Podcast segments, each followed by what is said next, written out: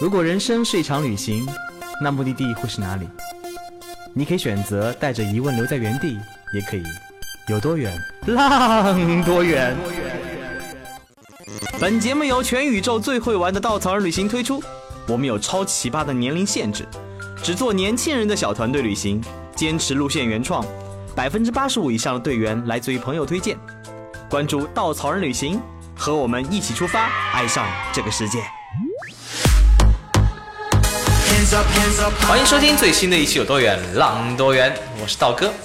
道哥刚刚从那个约旦出差回来啊，这次是跟日坛公园也是著名的一档那个播客节目合作，然后推出了一条约旦的顶配版路线。然后这是在行程当中的话，我们的产品设计师呢给我们安排了一天很有趣的行程，就是我们中午去到当地的一个很有趣的一个咖啡馆喝咖啡和吃饭。这个吃饭的地方呢是怎么回事呢？它是一个公益组织。当地的年轻人为了帮助这个区域的难民更好的生活，他就做了这么一个公益厨房。你怎么做呢？比如说你花一块钱，有一美金的样子，他会给你一盘食物。这盘食物好了以后，他会给一张纸，你在纸上写下嗯一段祝福的话，然后把纸就贴在他的墙上。你吃完这顿饭以后，如果有难民或者有那个穷人，他饿了，他可以进来抽下墙壁上这张纸，可以获得一顿一模一样的饭，就相当于是你买一送一的概念。而且它这个是完全非盈利的状态，包括我们中午吃的那个喝的那个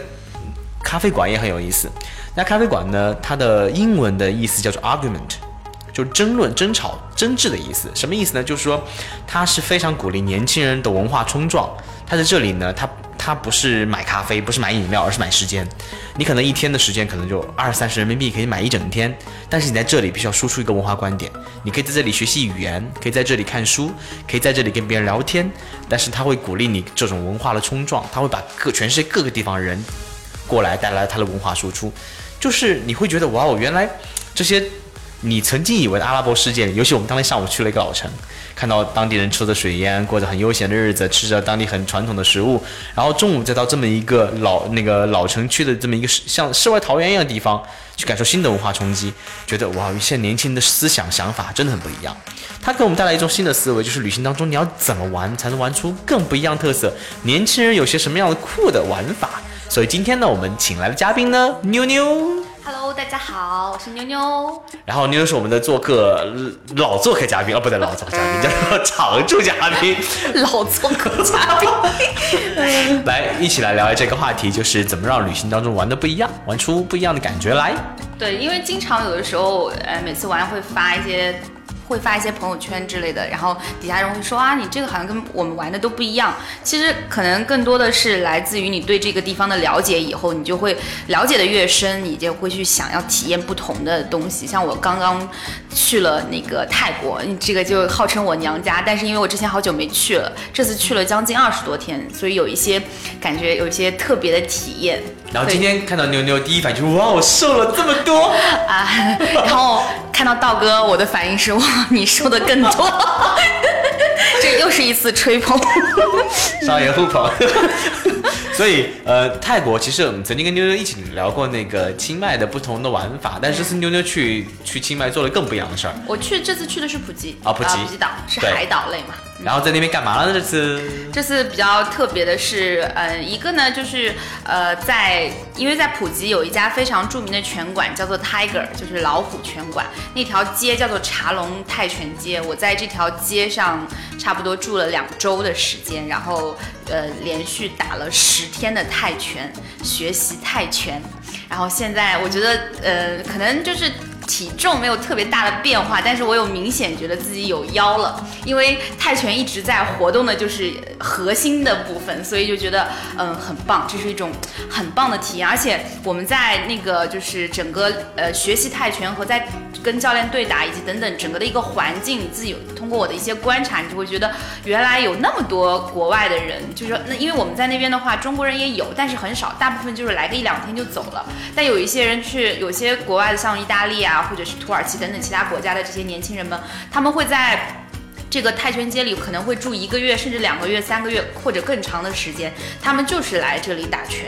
呃，然后学习。他们也不是专业的运动员，他们就是来这里，呃，活动一下自己的身体。我在这次旅行中认识了两个很棒的旅伴，有一个是新加坡的一个女生，叫万青，她就是每年会有给自己两个月的时间，然后就到这里来就是运动。她平常我就说你怎么会有这么多假？他他就是平常他工作就是他会每年给自己工作十个月，然后这十个月里他就会拼命攒钱，攒完了一段时间，他就会让自己到这个泰国来打一段时间拳。那你说你是为了什么？因为人很容易说你为了什么来做这件事情。但他没有目的。他说有一些像我是为了瘦，或者是为了什么，我，但他可能就是他就是来体验这种生活。他觉得这种方式可以让他得到放松，所以可能就没有那么多的目的性。而在无目的性中间，你可能会有更多更多的体验，是来自于你四面八方的这种东西给你充斥出来的，就让你的这些无目的变成了开始变得更有趣，所以就会觉得哦很棒。还有一个。旅伴是他正好带着他的女儿到普吉来上那个夏令营，呃，就让我知道，哎，我说像在泰国这样的地方，怎么会有带孩子来，就是来读书呢？因为如果可能会觉得是不是中国会比泰国这边更好？后来我去他们学校的时候，我才觉得哇，好吧，就是等于相当于呃普吉的这个或者说泰国的国际教育是非常棒的，因为那里有很好的就是国际教育的资源，还有学校，还有这种教育的理念，还有环境，以及比国内。就是或者说比上海要来的低的这种价格，所以就觉得越来越是一件很棒的事情。嗯，就认识这两个人。前两期那个我们请来嘉宾鸽子，他有讲过，他每年会花一个月时间去做一件他从来没做过的事儿，比如说他前年去草原上放了一个月的牧，去年去横店当了一个月的龙套，今年准备去涠洲岛呃放当一个月的移民。其实可能是旅行当中的高阶玩法，就换个活法。对，是。然后我相信很多人没有这样年假吧，所以刚刚妞妞也分享了，就是旅行当中一种不同的玩法，就学一门技能。对的，对，就是当然了，有些人会问啊，我干嘛不在上海学泰拳？我干嘛在泰国学泰拳呢？就像很多时候，举个例子，你要学语言，你在一个国家待个一个月，和你在上海待个几个月，你可能在。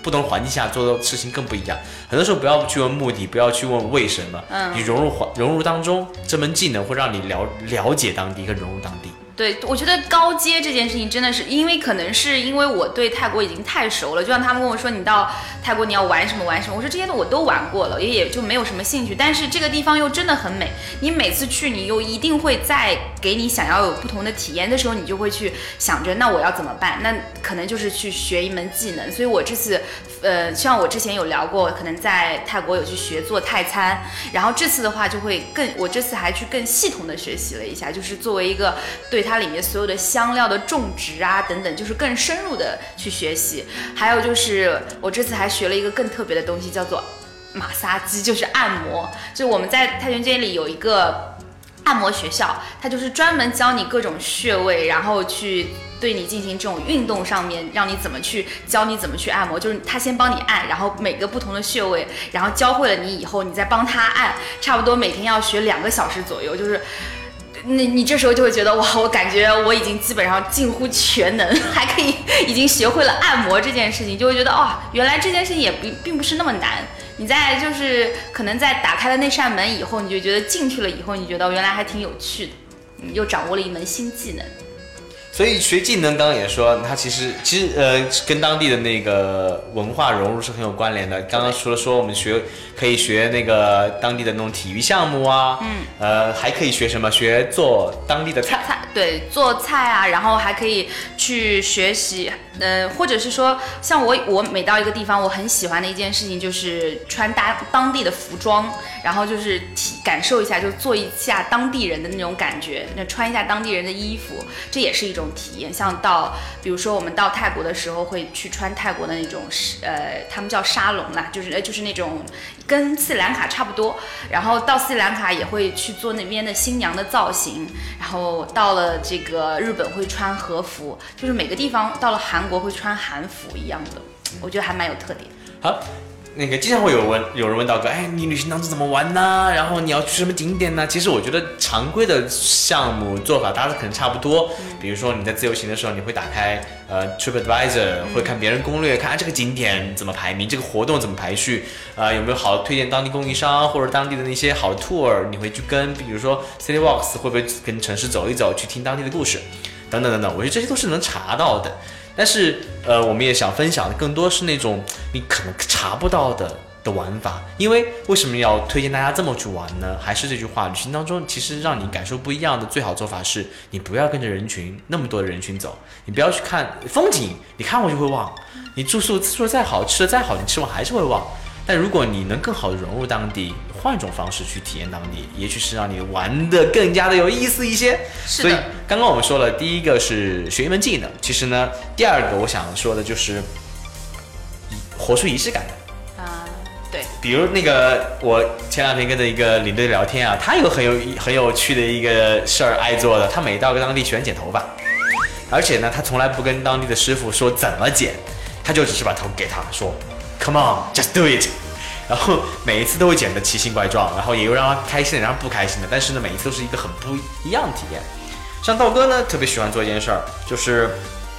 我会喜欢跟当地一起上一次班，因为做当地公当地的公交体系还蛮有意思的，就是你可能有我我会选择一个漫无目的的走法，或者是在搞早高峰的时候跟他们去当趟。去上班的地方跟当地人走一走，其实你能从他们的身上看到一种很不一样的状态，比如日本人很拥挤，但拥挤。拥挤情况下很有秩序，对，像印度你又要挂火车，那可能在在不同的地方有不同的感受，在可能在华尔街这种地方，你在纽约坐上地铁，跟着那些穿着西装革履的人，装作拎着公文包子在华尔街大街上，也是一种不一样的体验，这也是一个仪式感。包括妞妞所说所说的穿当地的衣服，嗯，也是一种仪式感。你穿上以后假装自己当地人，这种感受也是不一样的。我觉得这也是旅行当中有一个比较不一样的玩法中的一种。然后第三种呢，我比较我个人觉得很容易做到的，就是像当地一样生活。当然应该是假装当地一样生活，因为呃，我们那个其实我很信奉一个观点，就是你很难很难真正的了解当地，融入当地。通过一次旅行，你没有在那里生活，你没有交过税，你没有在那长时间生活，没有没有为这个国家做出贡献，没有在那儿工作过，其实你很难真正的了解当地。你就那么几天的时间，但是你可以从浅层次的去试探的走进当地一些。所以为什么说装作当地人呢？因为很刚才也说了嘛，很难了解，真实的了解。所以怎么装呢？有很多种做法，比如说去逛个商场。对我不是，我觉得可能逛商场不是为了去买东西购物那个，主要是就是需要去看看那个当地的人会。像我有一个习惯，就是我到当地一定会去逛一下当地的菜市场。嗯，对对对。啊，因为。商场有的时候会觉得好，可能会比较，尤其我到日本或到泰国，到这种不同的地方，我们以前到欧洲也会去这个地方的当地的菜市场，你就会有一种就是当地人生活一定会去的地方，这是他们每天必备的东西，就是在那种市井气息里，还有他们那种可能有的时候你即使是可能没有办法正常的用。共通的语言交流，但是所谓国际语言共通的就是 boarding language，根本不是说我就各种讨价还价，然后看到当地很多很特色的东西，所以有的时候会觉得这种方式就是可能生活式的体验来讲会比较可能就是一种高阶的表现。可能道哥作为一个不太会买东西的人，商场的次数他不太对。应该叫逛当地集市啊，对，呃，举个例子好了，像跳蚤市场啊，是，你能看到当地，哎，他喜欢买什么，喜欢做什么，这个很有趣。我觉得在欧洲这种跳蚤市场，欧美特别特别多，特别多，特别多，可能是因为他们平，他们家里有很多那种，就是尤其是在德国，我的朋友刚刚淘回来一个非常非常漂亮的一个。爱马仕的包，然后这个这个感觉就像二手跳蚤市场了。那个真的是因为爱马仕，它那个是它就是那种复古的爱马仕的包，就是你在市面上根本看不到的，就是它是很早呢，是他奶奶留下来的这种东西，对他们来说已经没有什么，没有什么，就是说对他来说已经没有什么特别大的这个应该说是经济的价值，所以他就会把它放在跳蚤市场里，然后就被我朋友淘回来了。这个包后就是。太漂亮，太好看，你就会在这里发现原来有，就是你能淘到自己心爱之物，所以就花一点时间对这个地方有一些了解，去掌握一些当地的这种信息，所以在这种我觉得也是很大的一个体验。因为逛跳蚤市场更多的其实也不是买东西，而是你能从你那些摊主们卖的东西看到这人的性格爱好，而且你跟他聊天的时候，很多时候其实跳跳蚤市场的主人也不是为了卖钱的。对他主要是为了，可能因为他们的生活上面来讲太跳安逸了了，他们会需要去找点事情做，所以他们每他们说了嘛，每一个跳蚤市场的摊主所卖的东西，可能就是这个人背后的故事或者背后的生活。所以你如果你可能去跟跟他们多聊一聊，就会觉得特别有会挖掘到一些嗯。不同的东西，然后就会了解到一些可能他们这个整个家族的一些历史啊等等，还是比较好玩的。跟跳蚤市场、二手市场就是一个城市的缩影。然后除了跳蚤市场以外，还可以去逛，就刚刚妞妞讲的，逛当地菜市场、集市，因为每个地方菜市场、集市都不太一样。可能在发展中国家的那个集市更加有一种乱哄哄。应该这么说，我我这这是可能是我以前的一种想法，因为我去过不不少发展中国家，因为我每到一个地方都会去菜市场，我就会觉得泰国是我见过所有发展中国家里面菜市场最干净、排列最整齐，很类似日本。我说那个乱哄哄不是脏那种乱哄哄，啊是什么？就那种人潮涌动，啊会很接地气，就是、啊，对，那那那是都有的，每一个都让我有这种感觉，嗯就是那种非常有，就让你觉得这种人声鼎沸，然后大家都，尤其我们去斯里兰卡的时候，我们在康提，那个康提的那个菜市场是像一个城堡一样的，中间是整个是围起来，我们到里面去买沙粒，然后他们一楼的话都会都是那种就是卖各种水果啊什么的，但都会有一些摊贩过来把你招过去，让你去买，那你那时候讨价还价的时候都是直接用手势，他们也不会说英文，所以就那时候就觉得好像感觉很棒，我喜欢这种很就是很贴近的感觉，好像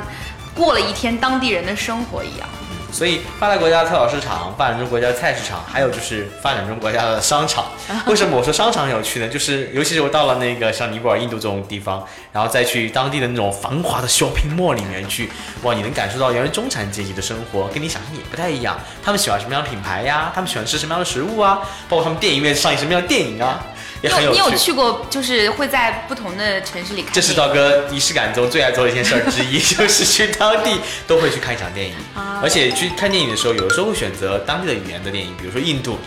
你有时候不需要懂语言，你就能从他们载歌载舞中发现他这个故事讲什么，就很有趣。当地人看电影的时候会往什么扔拉、呃 扔番茄啊、扔鸡蛋呐、也会跟着国歌一起载歌载舞，也会一起跳。对。而且他们他们会奏国歌，在那在开始之前，啊，是嗯，就像我们在清迈的集市也是一样，他们他的那种周六周日夜市的时候，在开始之前，他们都要奏国歌的。奏完国歌以后，而且当时真的就是那个广播里放完以后，每个人都是那种很肃静，然后很严肃，非常非常表情严肃的听完整首国歌。这时候他们会双手合十，然后你就会觉得哇，你本来只是觉得这只自己只是来逛一个集市，在那一刻就会觉得，为什么这些人会如此的对这对自己的国家有这种爱，你你就会很想去了解，然后当时自己也会去融入到那种感觉，想象着自己唱自己国家国歌的感觉。嗯然后说到那个逛完商场呢，还有一个很好玩的事情，融入当地的就是去当地的国民比赛去看一看，或者自己学一学。比如说在印度可以打看场板球啊，在日本看场棒球啊，在美国看场橄榄球啊，在加拿大看场冰球啊，在嗯冰岛，哎冰岛也是足球，对对对，现在冰岛足球已经很厉害了，所以这样去美国可以看篮球啊，很多人到了那个呃美国以后，第一件事情或者他们很早就有一个目的性的就是去看篮球，我觉得也也。你知道，我们当时在那个洛杉矶湖去湖人队看那个篮球比赛的时候，也会觉得哇很棒，那种现场的感觉跟你在电视机里面看的那种感觉又是不一样。再进阶一点，就是学习这个技能，很有意思的就是，比如说有些地方像，也不能叫那个，嗯，比如日本，嗯，那个稻草人的日本路线里面会安排去一个相扑馆，啊然后呢请了三个相扑的那个国家选手，嗯干嘛呢？就是教你怎么玩相扑，很有意思，让你穿着相扑的衣服，特别胖的那种，然后就给你玩一局。当然他不会把你推下去了，他。他推你一下你就没了，他会让你推他，嗯然后你感觉在肥肥的肉上摸来摸去的感受，嗯，手感挺好的。这些其实就是他们国家非常具有代表性的运动。对对对对对像日本的话就是相扑，泰国的话就是泰拳，所以泰拳也是一个我觉得很特别、很有趣的这样子的一个活动，我觉得还蛮推荐的。其实说到这里，也是建议大家在旅行之前做好做好准备，不一定是攻略。准备什么意思呢？就是你真的要了解当地的历史、风俗习惯、人文、建筑。呃，美食等等，只有了解了，你才会知道自己想想喜欢的东西和想去感受、了解的东西。比如说，那个去俄罗斯好了，在莫斯科，你肯定想去听一场或者在圣彼得堡听一场歌剧，看一场芭蕾舞，因为这些地方是非常高雅的诞生地。对，然后可能在纽约，你要去百老汇去看歌，你记不记得你音乐剧你那时候有还有去那个就是现场，他们有那种现场情景剧的那种拍摄啊，对对对，在在那个 洛杉矶，洛杉矶那次本来我跟那个妞妞一起去洛杉矶玩的时候，我还安排了我们去看那个一一个肥皂剧的拍摄，好像是那个破产女孩儿，嗯，结果我们坐错了公交车。没有没有没有没有没有跟上，然后你就去看电影了。对，对，我去看了两场电影。是的，好，所以说到了很多不一样的玩法，其实还有很多很多不一样的。这这件事情可能更多来源于因为个人的兴趣。对，你的因为你兴趣爱好的不同，所以你在嗯、旅行中间的更多的境界已经不再是为了说我去那里看什么，个卡、观个对景点之类的，而是说因为自己的兴趣的投射，你去对这个地方有了更多的了解。这时候你会有一个更深层次的，可能会给自己更多的时间去只专注的做那一件事情。其实还有一个那个现在比较火的一种旅行方式，就是一种那种义工或者公益旅行。啊、呃义工旅行我曾经去过，我曾经去过，我我们之前有聊过吗？我当时去菲律宾。嗯去了长滩啊、对的，那个也是我觉得也是人生中很美好的一段回忆，所以我一直都很推，就是一直推崇着各种，因为呃最近认识很多九零后、零零后，我都会跟跟他们各种说说我在帮他们安排旅行的时候，有的时候也会很忍不住的跟他们说，我曾经有过这样的，他们其实现在有很多很多这样的机会，全世界各个地方都会有这样的组织去帮你安排，或者说本身有这样的项目，你自己可以去把自己的简历给他们去，所以你可以通过不同的可能去研究一下，或者上网去多了解一下这方面的信息，可以让自己，因为这种都是比较至少要一个月的时间，所以这种。所以说，当你拥有更多的时间，或者有呃一个月以上的这种时候，你的这种旅行，那是一种怎么样的旅行方式？可能这个时候就会比较需要你更多更多的重复的东西，而不是说我每天去打卡了。嗯，现在很多地方提供这样的类似的义工旅行，比如说新西那个澳大利亚和新西兰的嗯，他们会打工旅行，给对你的打工旅旅旅行那个签证，work visa，你可以在那边工作半年或者一年时间。然后还有很多地方提供打工换宿，就是你在那边工作，他可能提供你的住宿。对啊，这样的方式也是年轻人也很推崇的一种新兴的旅行方式。是的除此之外的话，还有很多很多那种刚刚说的公益旅行。嗯，呃，我们在西北路线当中有一个行程是去种一棵树，啊，因为西北那边很多荒漠嘛，我们希望能带来一点点不一样的对当地的环境的影响，所以我们在行程中种下一棵树，你会常年的关注着你这个小树有没有长大。这让我想到了那个支付宝经常要去偷你的那个值，然后也来种树。其实这个就跟可能是现实生活中，我觉得这种也是，就是可能会把你的生活跟你的旅行越来越多的融合在一起，这时候你就会发现会不一样。嗯，其实有些观点啊，就是说他们说旅行不要把生活的一面带过去，觉得旅行就是看不一样、体验不一样的。这个道哥非常同意。我们所说的那个不要带过去，是不要把生活的那些烂习惯带过去，比如说每天在家里睡个懒觉、看个剧。在家里叫个外卖，你如果到了同一个地，到了不一样的地方还这么做，每天都不出门，那也就不是旅行了，可能就是度个假、放个松。但是我们说的把生活带过去，是把生活当中你想做的事儿带过去。对的，对，你想做的怎么不一样带过去，这是你我希望你在旅行当中所去做的一件不一样的事儿。是的，就是可能以前会说，我想过的是不一样的生活，不想把原来的样子放到旅行中。就像我经常现在经常推荐我的朋友们去泰国打拳，然后他们都跟我说，我是去享福的，你现在又让我去受苦啊！这时候就会觉得，可能这就是一个观念上的变化。第一，我不觉得那是受苦，我觉得这是一件很爽的事情啊，可能这就是嗯嗯进阶版本。除此之外，还有很多很酷的活动啊，比如说上天下海的，上天的什么蹦极啊，不对，蹦极、跳伞、嗯滑翔伞，然后下海的包括什么潜水啊、航行啊、呃船速啊，还有很多很酷的，比如说什么山地自行车啊、嗯露营啊、徒步啊等等等等。现在玩法越来越多，觉得找到你喜欢的东西去实现它，这是一件很酷很好玩的事儿。但给大家一个 tips 就是什么呢？就是你在蹦极的时候一定要穿着稍微紧身的衣服，不要问我怎么知道的，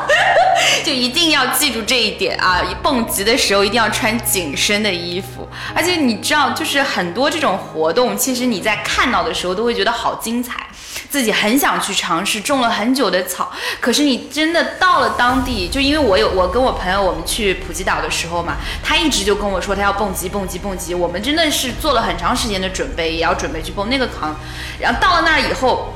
他就退缩了，但是给我的一个理由是啊，近视眼超过六百度以上的就建议不要蹦极，因为会容易视网膜脱落。但是这件事情早就这件事情的概率非常低嘛，所以但是如果是我的话，我肯定愿意尝试一下。但是他就是打死也不愿意尝试，所以在很多时候你可能会要自己去多了解一些你自己感兴趣的东西，然后这地方有没有你，以及你自己真真的到了那个时候，那应该说你那时候只需要的就是勇气。就站上去的那个勇气，真的是很爽的一件事。但我觉得换句话说，也是我们之前聊过的一个话题，就是放弃其实也是最大的勇气。啊，是，但是 我我一直就在，其实这是一个 矛盾的，对，这是一件非常非常矛，也不能说矛盾，这是一这也是一种逻辑关系了。就是说，有些事情对于你来说，你需要的勇气是去做，但有的时候你需要的勇气可能是放弃这件事情，可能这个都是一件事，但只是你需要的这种态度会不一样，所以就到变成了，因为你在旅行中你要去更多的去用。我经常说我是一个不爱动脑子的人，可是因为我在长期的一个旅行中过程中。真的每天都感觉自己在思考，因为那时候你的你整个人是很放空，所以你那时候有更多的时间可以去思考这些你平常在生活里没有办法和没有时间去思考的这些问题啊。To do or not to do？当然还有一个特别那个深藏的攻略想推荐给大家，就是我个人特别喜欢做的一件事儿，除了好像我每天在外面不干正事儿一样，看 除了看电影、逛逛那个商场、逛集市、学手艺等等之外的话，我还很喜欢一件事，逛公园儿啊。因为呃，举个简单的例子啊，如果你来上海，我很推荐你去一个地方，叫做复兴公园儿，每天早上一帮。那个老人伯伯们、那个阿姨们、叔叔们在那里打太极，然后跳跳那个广场舞，然后你跟他们聊天，你会觉得很弄堂、很市井。他们就生活在最上海、最市中心的地方，可能在一个石库门里，然后在很小的房间里坚守着自己从小到大的上海梦。嗯。然后你跟他们聊的时候，你觉得那个上海人的市井气息，但是那种心中那种一点点的傲、一点点的骄傲，然后又那种对自己城市的热爱，就那种好与坏。都在眼前浮现着情怀，对对对对对，就是你会有时候会让你笑，有时候让你哭笑不得，有时候你觉得哇他们好让你感动，你觉得哇他们的想法好不一样。就在这样的一个交往交流当中，你会觉得这个城市的另外一面在延展开。上海就不只是那什么外滩呐、金茂大厦。应该这么说，就是你到最后开始，你就会发现，旅行到最后，呃，已经不再是那些物质或者是景点或者是景色给你带来的，更多是来源于人，因为这种人和情怀中间带来给你的会有更多的触动。我一直都会觉得，就是可能景色再美。它也会有，就是让你忘记或者说没有那么印象深的一天。但是你在旅途中遇到的人和你因为这件事情，就是你当地碰到的这种让你很有印象的。我们曾经在斯里兰卡遇到过一件很有趣的事情。我们在路上开在路上，然后这时候我们看到一群海军穿着那种蓝色的制服，呃，然后我们当时想说哇，好想跟他们合张影，因为这是就你知道当地人的这种。我们当时一行差不多有十几个女孩。后来我们就说，然后我们问司机，我说司机，你可先生，你可以停下来放我们一下吗？然后他说，我们这里的那个海军都很严谨、很严肃，不一定愿意跟你们拍照的。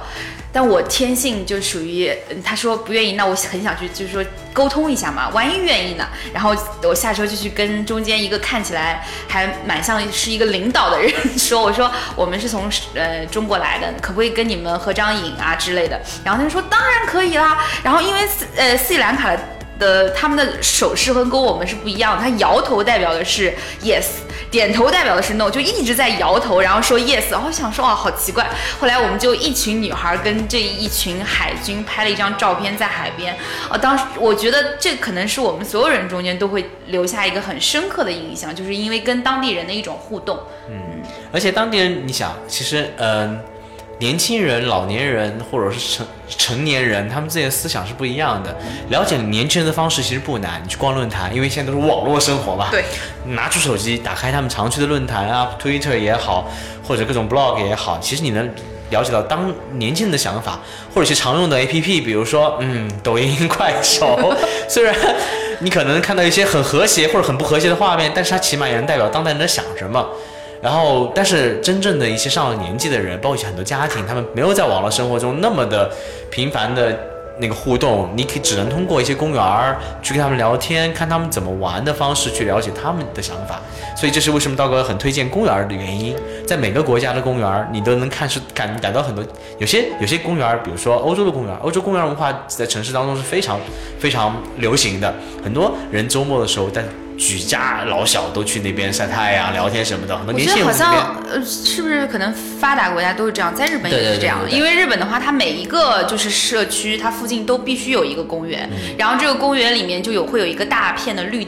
绿地，这个绿地的时候，到周末的时候，他们就会坐在这个，就是大家一起扎着帐篷，然后一起吃饭，然后他们旁边都还会有一条河，在日本叫川，就某某川旁边，他们都会种上樱花，尤其到樱花季的时候，就是举家会坐在这个旁边，好像还会带着烤的炉子在那一边烤肉一边去看樱花，所以有的时候看到这样的场景的时候，就会不免对这样的生活产生向往，就会觉得很特别的一种感觉。可能在更多发展中国家的话，公园儿的角色跟发达国家不太一样，所以更多是老年们去锻炼身体呀、嗯的一个场所。在这里，你也能看到一些不同的玩法、不同的不同的生活方式，而且跟他们交流也是能获得很多很多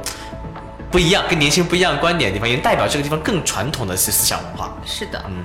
尤其在中国的各各种小城市里面，你去公园逛一逛，跟那边人聊聊天，真的觉得好有意思。你发现中国真是个非常丰富多元的国家。是的，就是完全并不是如你所想象的那么样，就会有不同的新的想法、新的看法，还有不同人的他们说的那些话和他们说的那些观点。我特别喜欢的就是到什么四川成都他们那边去喝茶等等，这种就我就觉得也是很有趣的事情。对他们就开玩笑嘛，说海淘、网易严选，呃，可能代表的是一种一种城市生活方式，包括无印良品什么的。然后到了可能那个什么什么优的良品，嗯，拼多多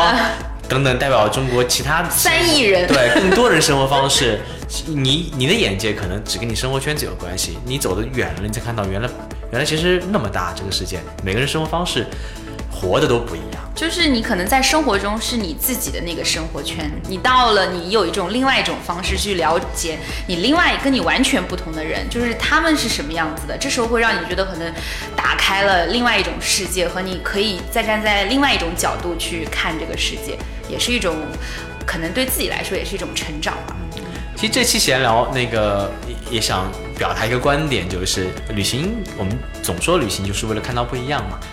旅行当中那么多的不一样，你除了前期的书籍、攻略了解以外，我们希望大家把更多的旅行的时间不要一直花在各种景点的打卡堆叠、拍各种美美照片，但这种事情要做的啦。呃 除此之外的话，去逛一个公园，去看一场电影。去跟当如果有机会去租一个民宿，跟主人一起去买个菜，嗯，逛逛当地集市，跟他聊聊天，去逛逛当地的论坛，或者是去跟当地人更多接触，去酒吧跟年轻人喝杯酒，然后去给老年们跳一支舞，然后去感受一下极限极限运动，然后去穿穿一穿当地的衣服，学做当地的菜，去跟当地人一起去最 local 的馆子里吃一顿饭。无论怎么样子，这这种把活在当下、活在当地的感觉，这也是去旅行当中给你更多视野的一种方式。我们希望每个人都能在旅行当中找到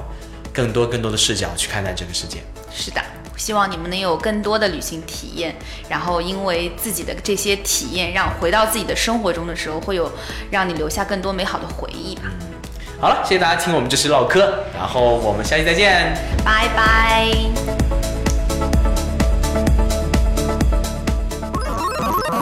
请搜索“稻草人旅行”，和我们德艺双馨、颜值出众的领队一起出发，爱上这个世界。